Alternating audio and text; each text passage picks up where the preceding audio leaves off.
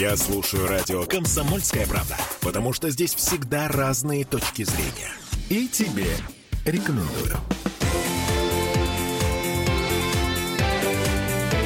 Картина недели.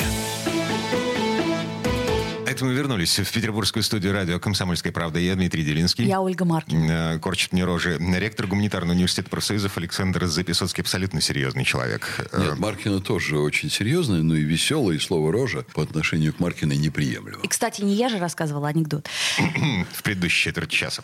Так, а здесь э, давайте мы попробуем обсудить все, что происходит вокруг специальной военной операции. Ну, по крайней мере, то, что, на наш взгляд, происходило на этой неделе важного. Ты об оружии? Не, Вячеслав Володин предлагает не брать на работу в органы государственной власти людей, не отслуживших в армии. Я напомню, а, перед нашими властями стоит задача увеличить численность вооруженных сил до полутора миллионов человек. То есть на треть с нынешних там 900 с хвостиком. При том, что э, у нас э, частичная мобилизация завершена. А. И об этом сказали несколько раз и вполне официально. Ну, один этап завершен, по Да, крайней и мере. Александр Записоцкий что-то знает, чего мы не знаем. Да. Один этап. Нам сказали, что частичная мобилизация однозначно завершена. Да, Я в- думаю, что э, Россию втянули в процесс, который, э, ну, я бы на Западе содрогнулся от того, что они сделали, когда Россию в это втянули.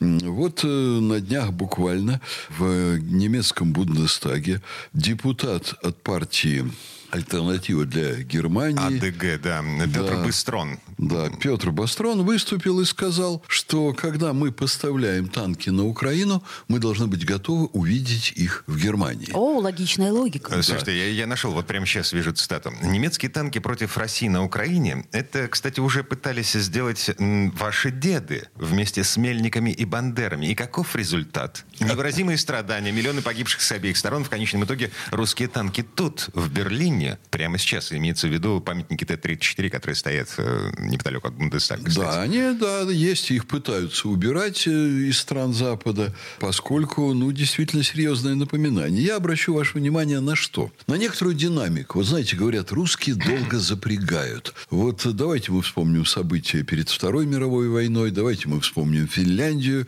и наши большие неудачи, с которых там все начиналось. И вспомним, чем это все закончилось. Вот Россия раскачивалась, раскачивалась, и примерно как при Наполеоне, э, потом взялись за дубинки и погнали. И погнали врага. Погнали его достаточно далеко. Я уж не буду вспоминать, русские казаки появлялись в Париже, а русские танки появлялись в Германии. Это мы вспомним э, русских князей, которые прибивали щит к... К воротам Цареграда, Да. да. Вот, поэтому э, страна наша очень мощно, очень энергично и достаточно быстро переходит сейчас на военные рельсы. Я вам замечу, вот танки-танки, у нас порядка 10 тысяч танков в стране находятся в законсервированном виде. Это танки, на которых нет современной электроники, но современную электронику поставить можно очень быстро.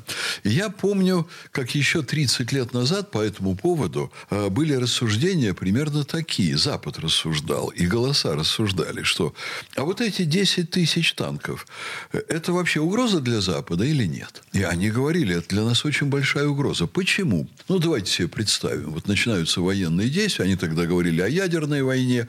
Есть современнейшие танки с одной стороны, с другой стороны, и они мгновенно современным оружием выбиваются, и те, и другие с двух сторон. И в Жизнь этот- танка на поле боя порядка 15 минут. и в Да. этот момент оказывается, что у русских еще есть 10 тысяч танков на консервации, которые, кстати, могут быть очень быстро модернизированы. Что броня великолепная, ходовые качества великолепные, но многовато э, едят бензина, но работать могут великолепно.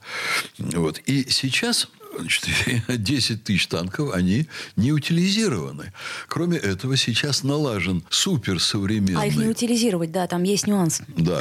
Суперсовременный танк, практически лучший в мире, превышающий возможности американских Абрамсов и уж этих там Леопардов и так далее, и британских танков. Только там вопрос, у шведов есть одна интересная машина, которая вроде бы не уступает, а кое в чем превосходит, ну, кое в чем и уступает. Нашим новейшим танкам, ну, Т, там, с различными различными модификациями. Вот сейчас практически вот специалисты считают, что новейшему русскому танку нет вообще соперников на арене боевых действий. Россия выпускает их в данный момент порядка 30 штук в месяц. Они уже поступили на Украину. Но это всего лишь одно из направлений развития нашей оборонной промышленности. А оборонная промышленность сейчас 4 смены в сутки, мощнейшее производство сверхсовременных ракет, кинжалов там и прочего, и прочего. Я не буду сейчас все это перечислять. В общем, все, о чем Владимир Путин говорил в послании стране несколько лет назад, и над чем американцы смеялись, что это мультики и так далее, все это сейчас поступает нашим вооруженным силам. А Я в уж- таком случае а, мне непонятна логика европейских и американских властей, которые на этой неделе вроде как практически договорились о поставках а, на Украину танков. А, Леопард-2 немецкие, Леклерки Да, французские. да, да, да, да, да. Говорят, да. они не слишком конкурентны. М, Смотрите, это достаточно старые машины, во-первых. Во-вторых, эм, их считанное количество штук. То Ну, есть, э, сотни. Сотни. В сумме там вот э, есть информация о том, что где-то в Бельгии или в Голландии в порту американцы привезли 1100 штук бронированных машин разных там. Но я не, не скажу, что это хлам. Там есть другая проблема. Чем современнее оружие, тем меньше шансов, что украинцы смогут им управлять. Это означает уже сейчас так называемых в кавычках советников американских и западноевропейских достаточно много на Украине, будет возрастать количество людей, которых Запад будет посылать под видом советников, под видом инструкторов. Вот э, недавно тут вскрылось в районе Солидара, там уже уничтоженные группы наемников, которые, когда американцы начинали их искать, и западноевропейцы начинали искать своих, там же родные беспокоиться и так далее, они говорили, что это волонтеры. Но эти волонтеры были убиты, они были найдены с паспортами, с оружием в руках, в полной военной экипировке.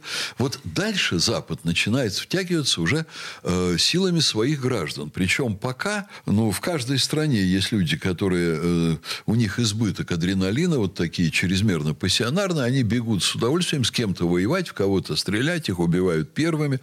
А дальше там будут втягиваться совершенно другие люди, которые, вот как некоторые наши контрактники, об этом неприятно говорить, но у нас же были контрактники, которые при начале спецоперации, они убежали, потому что в мирное время они готовы были получать деньги, а оказались А как просто... пожар? Да, под лицами, подонками, и они тут же стали расторгать свои контракты и убегать, вместо того, чтобы вести себя честно, как подобает порядочным людям.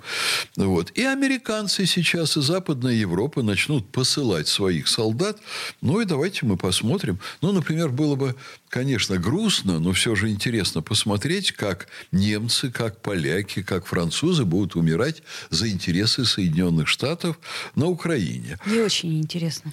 Я думаю, что это очень опасный процесс, который действительно может закончиться тем, что они накликают, вот как у нас, э, так сказать, это произошло э, там во Второй мировой войне, которая стала для нас Великой Отечественной, когда э, будет лозунг «Вставай, страна огромная», и огромная часть огромной страны встанет и пойдет стеной на, в ответ на вот эту агрессию Запада, я должен заметить, что это только иллюзия такая, что вот у нас все предатели, у нас все там убежали. На самом деле предателями трусами и предателями оказалась очень небольшая часть. И ничуть не большая доля, чем это было. Такие же люди были и когда началась Великая Отечественная война.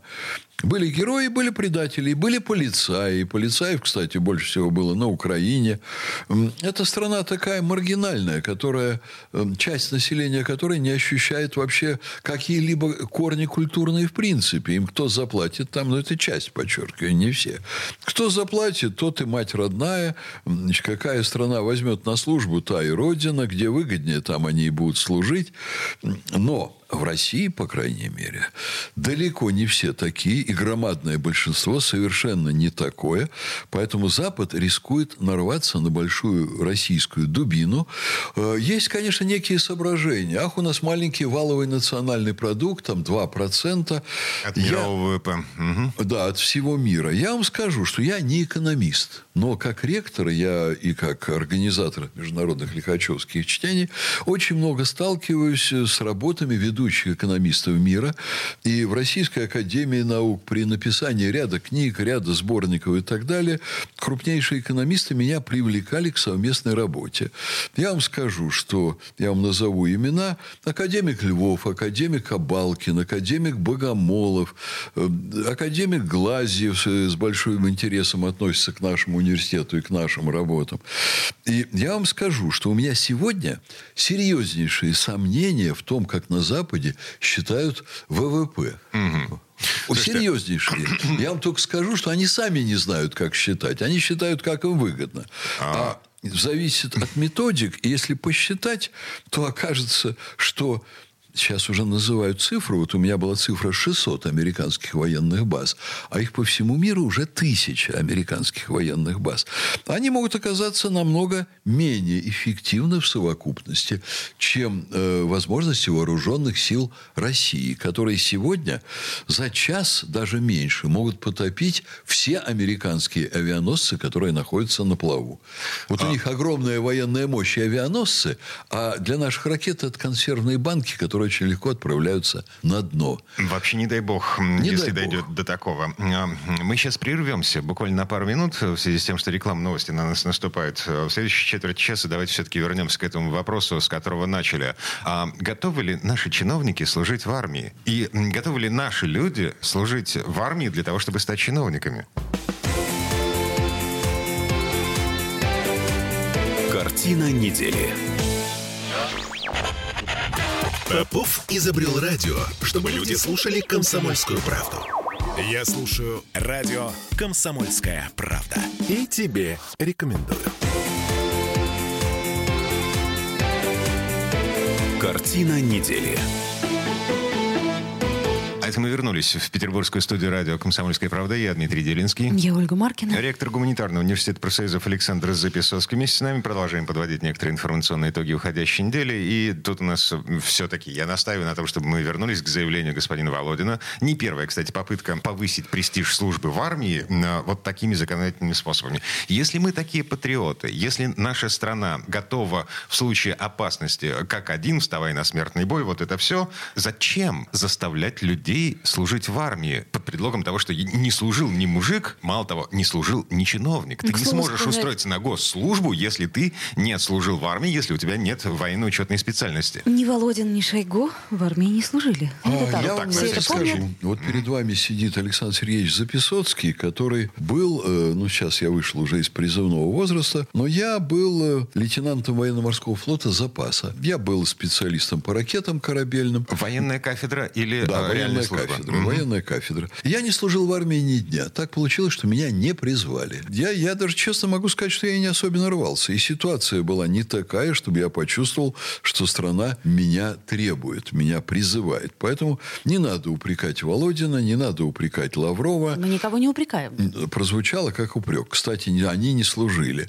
Шойгу Но... меня вот больше всего в этой а, конструкции смущает. Министр обороны не служивший. Женщины. А, я не помню, какая часть министров обороны обороны стран Евросоюза, извините, носит юбки. Огромная. Берут клерков, берут гинекологов. Да берут... подождите, мы только что говорили, да. что Евросоюз нам не... Да, не пример, мягко не указ. И не, не будем смотреть на них как на пример. Я вам скажу, в словах Лаврова есть очень серьезный смысл. Ой, а, простите, Володина. Володина. Да. Есть очень серьезный смысл. Вопрос ведь не в том, что надо привлечь в Думу тех, кто прошел через спецоперацию. А вопрос в том, что те люди, которые пошли Родину защищать туда, это Это люди, на которых страна может положиться. Это люди, которые действуют в национальных интересах. Ну, например, смотрите, мне условные 35 лет. Я уже не попадаю под призыв даже по... Даже вот по новому... Э, по новым да. правилам, которые еще не вступили в силу. Но добровольцем пойти можете. Я не служил в армии. И сейчас, если я буду претендовать на любую государственную должность, мне скажут, нет, ребят, ну, у тебя нет военно-учетной специальности, ты не отслужил в армии, иди, иди лесом. Дмитрий, вы э,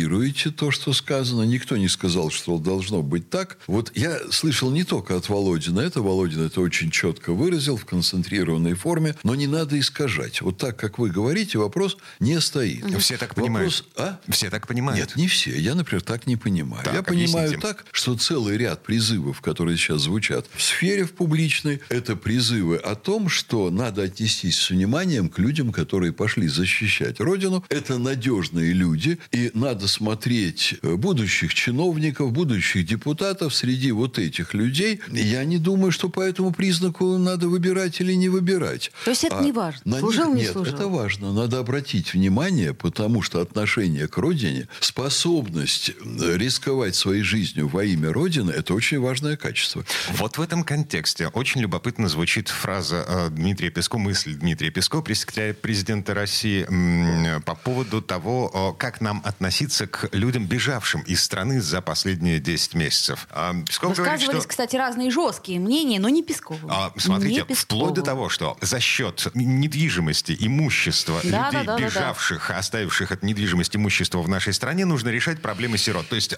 отдавать квартиры сбежавших э, детям-сиротам, вместо того, чтобы ну, как, как бы государство оплачивало. Насчет имущества я очень сильно сомневаюсь. Ну, это мы обсуждали, да. А вообще, э, да. Нет, Песков-то нет, предла... как бы. А Песков говорит, ага. я вот э, тоже был поражен этим высказыванием, он говорит, что граждане, которые уехали, это такие же граждане, как и те, кто остались. Вот в этом я сомневаюсь очень сильно. А, минуточку. Да, Смотрите, эти люди, так или иначе, они, а, значительная часть все еще работают на нашу страну. Они Ой, платят, платят я не здесь уверен, налоги. что они на нашу страну работают. Александр Вы имеете в виду компьютерщиков в западных фирмах, э, там, где владельцы связаны с Западом, которые выехали и вывезли свои штаты. Я не думаю, что они работают Сергеевич, на нашу страну. Да. А, по самым приблизительным подсчетам, э, бежавших сотни тысяч. Среди этих людей есть маргиналы, есть люди, которые порвали со страной, но есть люди, которые готовы вернуться, когда все это успокоится. Вот и том... объявлять их предателями Родины, ну, как бы так себе а, затея. стоп. Вот давайте-ка сейчас мы посмотрим на это несколько иными взглядами. Э, вернее, с иной стороны. Я не призываю мои взгляды так сказать, принимать. Но я свои взгляды все же выскажу.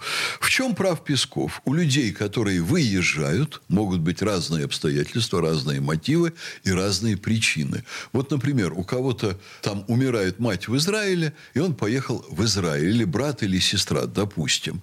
И ставить его на одну доску сейчас с Гребенщиковым, например, ну, было бы очень странно. А это крайности. Да, крайности. Но я к тому, что на самом деле, конечно, в этом во всем надо разбираться. Но люди, которые сбежали от спецоперации, это позор страны, и они совершенно не такие же граждане. В юридическом плане, Оля, вы правы. Но это означает только, что юридический э, план надо менять. Сколько людей мы потеряли в результате белой эмиграции в начале 20-х годов? Там идет речь о нескольких миллионах. Конечно. А мы хотим повторения? Нет. Белая эмиграция вообще не сравнивайте. Почему? По очень многим причинам. Белая эмиграция – это то, что образовалось в результате революции и гражданской войны. Вот вы сравниваете убежавших не с белой эмиграцией, а с власовцами. Причем многие власовцы попали во власовскую армию под угрозой жизни, то есть более безопасно было в армию идти, власовскую, чем отказываться. Ну, мы это обсуждали, да, да в прошлый раз. Поэтому, значит, сравнивать более правомерно убежавших не с теми, кто уехал в результате гражданской войны, а с власовцами. И то каждый раз надо разбираться. Давайте Но... вернемся к высказыванию Пескова. Я думаю, он не, это имел в виду. Значит, а до этого имел- он сказал, что Ургант э, патриот, ну, к примеру. Э, Просто ну, мне он-. Считает, что Ургант патриот. А я считаю, что Ургант – это плохо образованный человек, это милый молодой человек, но очень плохо образованный и слишком близкий в идеологических планах к Познеру. А Познер-то, между прочим, вообще не патриот. А Познер-то, между прочим, никуда и не уехал. Познер, ну, он скитается сейчас по заграницам. Э, Вот он никуда не уехал, ему бежать в этом смысле э, бессмысленно. Но он то на Кипре сейчас, то в Сан-Франциско. Никуда действительно не уехал. Он не подлежит призыву. А Урган допустил целый ряд высказываний, которые куда более подготовленный Познер, кстати, себе не позволил. Поэтому плохо образованный молодой человек, он милый, интеллигентный. Я его отца знаю, его отец интеллигентнейший человек. И мать его мы все знаем. Вспомним хотя бы белорусский вокзал. Ну, в смысле, бабушку Ивана Бабушку. Урганта. Да, простите, я сказал маму, бабушку, да, Нину Ургант. Может, и я вот небесная. эту знаменитую песню про День Победы. Вот. Значит, я вам скажу следующее. Вот что такое люди убежавшие? У меня в коллективе, у нас в коллективе в университете были два человека, которые убежали из коллектива университета. За границу. Вот Нет, за последние не за 10. границу, просто уволились. Так. Значит, одна дама, доктор наук, госпожа Рахманинова. Второй человек, по-моему, фамилия Корнеев. Я вам должен сказать, что о них сейчас очень плохо вспоминают и преподаватели, и студенты, но почему я об этом заговорил? Что у нас работали в коллективе совсем другие люди. Вот Михаил Михайлович Бобров был нашим профессором, работал у нас в ВУЗе до самого ухода из жизни, более 20 лет. И вот приходили к нам на наши мероприятия три фронтовика. Гранин, Бобров и Григорий Естребенецкий, столетие которого мы сейчас, кстати, в Петербург будет отмечать, выдающийся скульптор. Все эти три человека, вот они когда садились вот рядом, меня охватывало чувство какой-то нереальности и трепета. Они все ушли на фронт в первые дни после нападения Гитлера на Советский Союз, фашистов. Они все ушли. Вот из ста человек ушедших, три выживало. Три пришли с войны. Понимаете, вот из тех, кто в те первые дни ушел. И вот мы с этими людьми общались. Мы видели их взгляды на жизнь. Мы знали, как они себя вели, как они пошли защищать Родину. У Гранина было несколько реальных случаев в танке сгореть. Бобров, ведь было предложение, между прочим, извините, если я очень длинно про это рассказываю, э, оказалось, что немцы с, Пулково стреляли, они клали снаряды с точностью до нескольких метров. И было совещание в Смольном. И предложили взорвать шпили Петропавловки, Адмиралтейства и Никольского собора, которые были ориентирами, золотые шпили, очень хорошо видно, для артиллеристов, идеально для стрельбы. Взорвать, чтобы вот, иначе город бы размолотили немцы. Но, значит, вдруг, понимаете, это коммунистически заседают обком партии с военными вместе, и вдруг один человек встает и говорит, вы как хотите, но есть легенды и суеверия, которые мы должны учитывать. Вот есть у ленинградцев поверье, что если не будет ангела золотого над городом, то городу конец. Давайте вызовем фронтовиков с фронта, давайте закрасим шпили, давайте там замаскируем там брезентом, давайте простейшими какими-то путями лишим немцев ориентиров. Бобров был в той группе, где было 7 человек, по-моему, я могу ошибиться, может быть, 8 или 9. Они полтора месяца прожили под лестницей на Петропавловке, и они замаскировали Петропавловку, потом все остальные шпили. Половина погибла. Просто от голода погибла, потому что им не давали фронтовую пайку, им давали в это время, их отозвали с фронта, тыловую. Они же в тылу были. И моя дочь девятилетняя, когда я это рассказывал, она спросила, а почему они не могли за один-два дня сделать это? Я ей объяснил. Высота 120 метров, ветер, мороз больше 30 градусов, люди болтаются на подвесных стропах, когда красят, и по ним еще стреляют фашистские истребители. Вот это был Михаил Михайлович Бобров. И вот после того, как такой человек рядом с нами более 20 лет, после Гранина и после Истребенецкого, с которыми мы общались, я никогда не смогу уважать тех, кто убежал от мобилизации. Никогда. Увольнять людей за инакомыслие нельзя. Гнобить за инакомыслие нельзя. Но прощения за то, что вот они сделали, не будет. Это я хочу сказать совершенно определенно. Александр Записоцкий, ректор Гуманитарного университета профсоюзов. Эм, Вернемся через пару минут. Картина недели.